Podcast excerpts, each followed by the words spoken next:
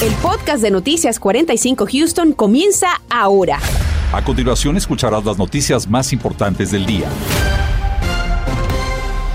Y la instalación de una planta de fabricación de cemento y concreto tiene preocupada a una comunidad residencial de Aldin. Aseguran que la calidad del aire que respiran los residentes y sus familias será severamente afectada. Justamente Raúl, por esa misma razón es que han decidido manifestarse y por supuesto buscar respuesta por parte de las autoridades. Claudia Ramos visitó esta comunidad y nos tiene los testimonios. Claudia, adelante, muy buenas tardes.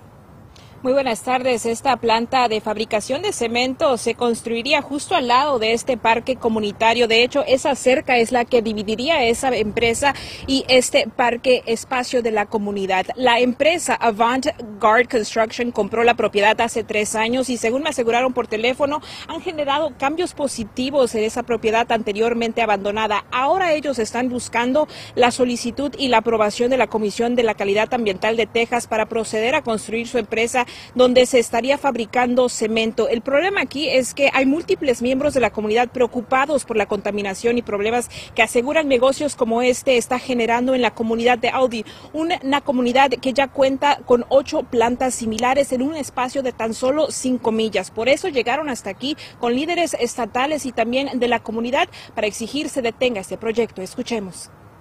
Suplicar a los dueños de la planta de por favor sean los buenos vecinos que les suplicamos de ser, en lo cual nosotros también tratamos de hacer, y les quiero suplicar de por favor rechacen su aplicación para esta planta.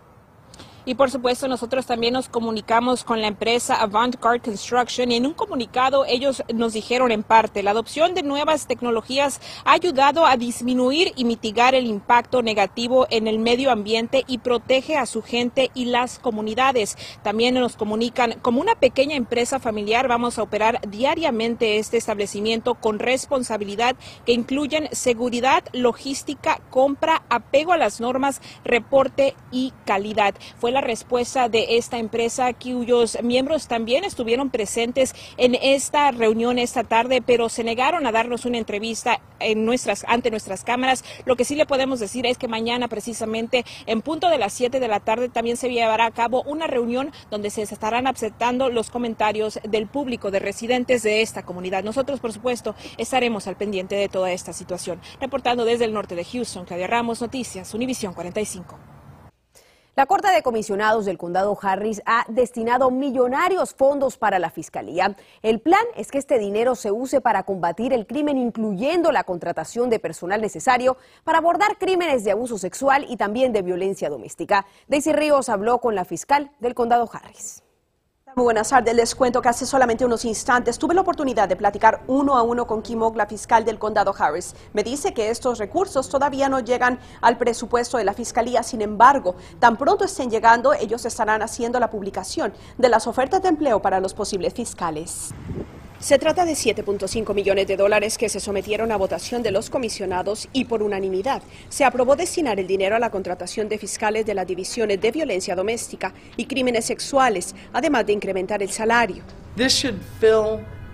50 existing positions, some of which are already earmarked for individuals who... Estos recursos nos permitirán hacer la contratación de al menos 50 fiscales nuevos. También estaremos incrementando los salarios de algunos de nuestros trabajadores que llevan tiempo con nosotros. La fiscal del condado Harris Kimo, quien estuvo acompañada de agentes del orden cuando dirigió un mensaje a los comisionados para convencerlos con los argumentos de la necesidad de más fiscales, nos habló de las implicaciones que tiene contar con más recursos. Fill the positions we got. What this does is simply allow us now to fill open positions. De esta manera podremos proceder ya de forma legal.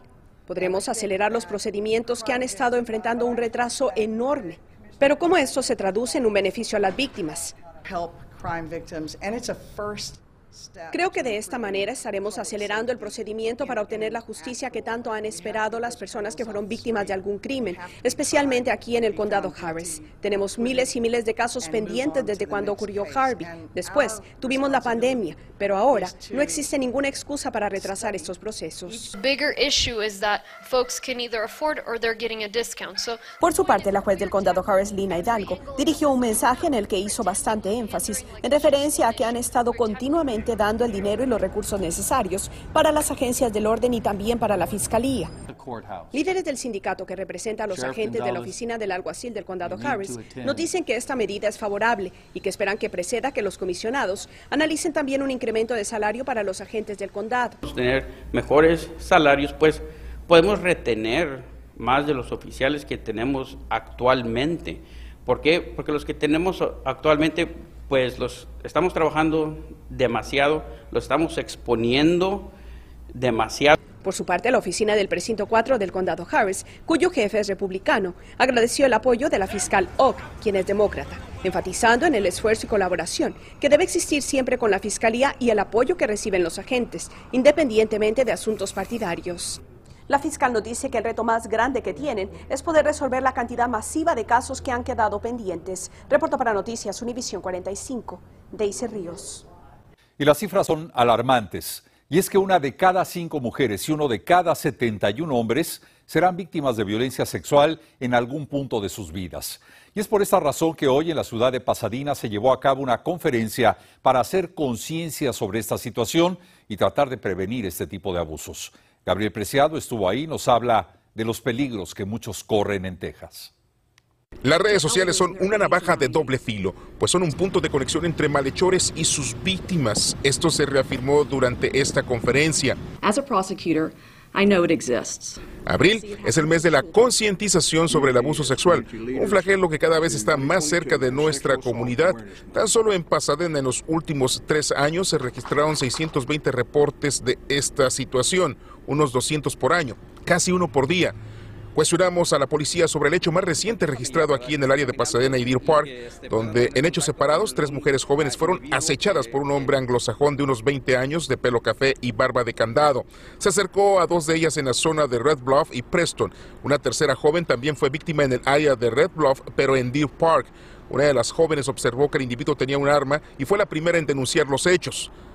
El modus operandi de este joven era acercarse presumiblemente a las menores estudiantes y pedirles información de una dirección y presuntamente al no escucharlas les pedía que se acercaran para tratar de secuestrarlas teniendo ya tres víctimas, teniendo ya una descripción, el por qué no tener un retrato hablado en este momento de esta persona.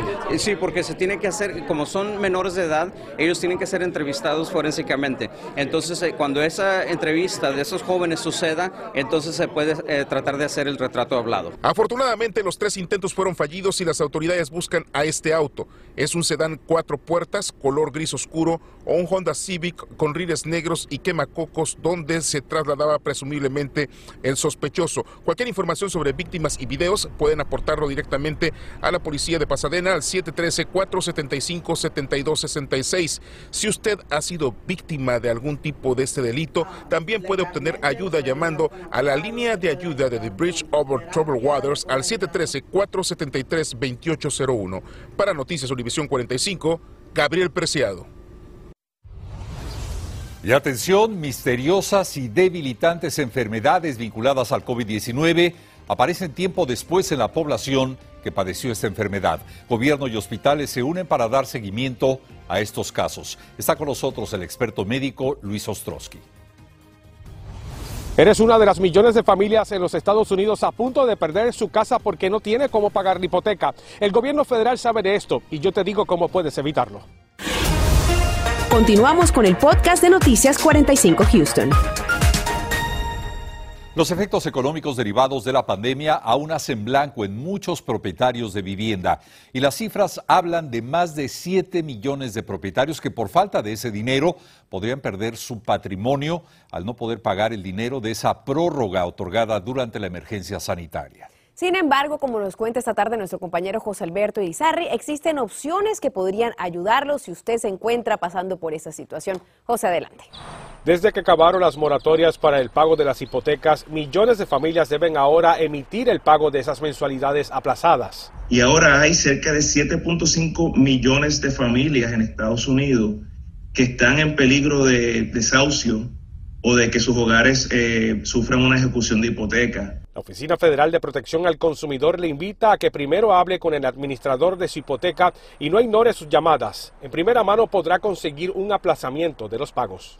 Que quiere decir que por un sinnúmero de meses, 3, 4, 5, 6, lo que pueda negociar con el administrador, usted o, no tiene que hacer ningún pago de hipoteca o hace un pago eh, reducido. Antes que se acabe ese aplazamiento de la hipoteca, asegúrese si está listo para pagarla. Si aún confronta problemas, puede preguntar por planes de pago. Que los montos que debía se le añada al préstamo y los paga al final. Puede también, por ejemplo, modificar el préstamo, que de ahí en adelante puede hacer unos pagos mensuales más bajos que antes, lo único que el préstamo, la vida del préstamo se alarga. Si visita la página consumerfinance.gov diagonal ES para idioma en español, podrá saber más opciones que la Oficina de Protección Financiera al Consumidor le brinda. De hecho, ayuda a coordinar con un asesor de vivienda del Departamento de Vivienda Federal, quienes son expertos en ayudarle a evitar ejecuciones de viviendas. Y la ley lo respalda. Si llega a un acuerdo para el pago de su hipoteca, su casa no puede ser ejecutada al mismo tiempo que está tratando de resolver su situación. Es algo que antes ocurría y se le llamaba dual tracking, una práctica que si se lleva hoy día es penalizada. Si el administrador de su hipoteca no cumple el acuerdo al que pudo haber llegado, busque asesoría con un abogado, pero también haga la denuncia. Puede someter una queja ante nuestra agencia, el CFPB, que es una agencia del gobierno federal, o sea, libre de costo, y generalmente dentro de 15 días nosotros obtenemos una respuesta de la, de la compañía. José Alberto Rizarri, Noticias, Univisión 45. Estás escuchando el podcast de Noticias 45 Houston. Los efectos a mediano y largo plazo entre quienes padecieron de COVID-19 aún se están midiendo, pero preocupan a los especialistas médicos y al gobierno de los Estados Unidos. Se habla ya de misteriosos y debilitantes padecimientos. Por ello, la administración Biden pide la coordinación con hospitales y llevar así un registro puntual del tipo de problemas y secuelas que deja esta terrible enfermedad. Hoy damos la bienvenida al doctor Luis Ostrowski, jefe de enfermedades infecciosas del Hospital Memorial Herman en el Centro Médico de Texas. Doctor, gracias por estar con nosotros. Un placer, Raúl. Doctor Ostrowski, ¿qué efectos son los más comunes después de haber tenido COVID? ¿Qué está pasando? Así es, Raúl. Estamos viviendo ya la siguiente fase de esta pandemia donde vemos las secuelas y daño a largo plazo de esta terrible enfermedad. Y lo que vemos generalmente en nuestros pacientes de el llamado COVID largo o COVID crónico es generalmente fatiga, eh, problemas de concentración, dolores musculares, problemas de respiración, problemas gastrointestinales y estamos realmente teniendo una avalancha de pacientes que están acudiendo ahora a servicios médicos por este tipo de padecimientos crónicos. Doctor, de todas estas secuelas, eh, ¿algunas más peligrosas que pongan, por ejemplo, en riesgo la vida de una persona? Definitivamente a veces vemos daño a órganos blancos, daño pulmonar, daño cardíaco, pero aún en pacientes que afortunadamente no tuvieron daño de estos órganos, hemos visto eh, realmente problemas de funcionamiento social, mental, donde la gente está completamente fatigada, no sale de la cama, eh, no tiene capacidad de concentrarse en sus actividades del día a día, del trabajo, eh, gente que pierde su trabajo, que entra en disabilidad. es realmente terrible ver este tipo de pacientes que han tenido un cambio drástico en su estilo de vida. Una persona que enfermó de COVID, eh, doctor, ¿qué debe hacer? ¿Debe consultar permanentemente al médico, supervisar su salud? ¿Hasta cuánto tiempo después de haber padecido la enfermedad? Así es, es siempre eh, recomendable que después de haber padecido COVID vaya uno al médico para establecer una línea basal de cómo está la salud después de haber padecido este padecimiento y definitivamente la gente que tiene problemas crónicos con este tipo de enfermedades debe de ser seguida de cerca por su médico. Eh, nosotros, por ejemplo, tenemos una clínica de, COVID eh, largo que llamamos el Centro de Excelencia de COVID, donde estamos siguiendo a más de 700 pacientes, viendo los estragos a largo plazo que está sufriendo esta gente. Doctor, queremos agradecer su presencia con nosotros y si usted que nos escucha tiene alguna secuela, no espere más tiempo. El doctor Luis Ostrowski, gracias por estar con nosotros esta tarde. Muchas gracias, Raúl. Gracias por escuchar el podcast de Noticias 45 Houston. Puedes descubrir otros podcasts de Univision en la aplicación de Euforia o en univision.com diagonal podcast.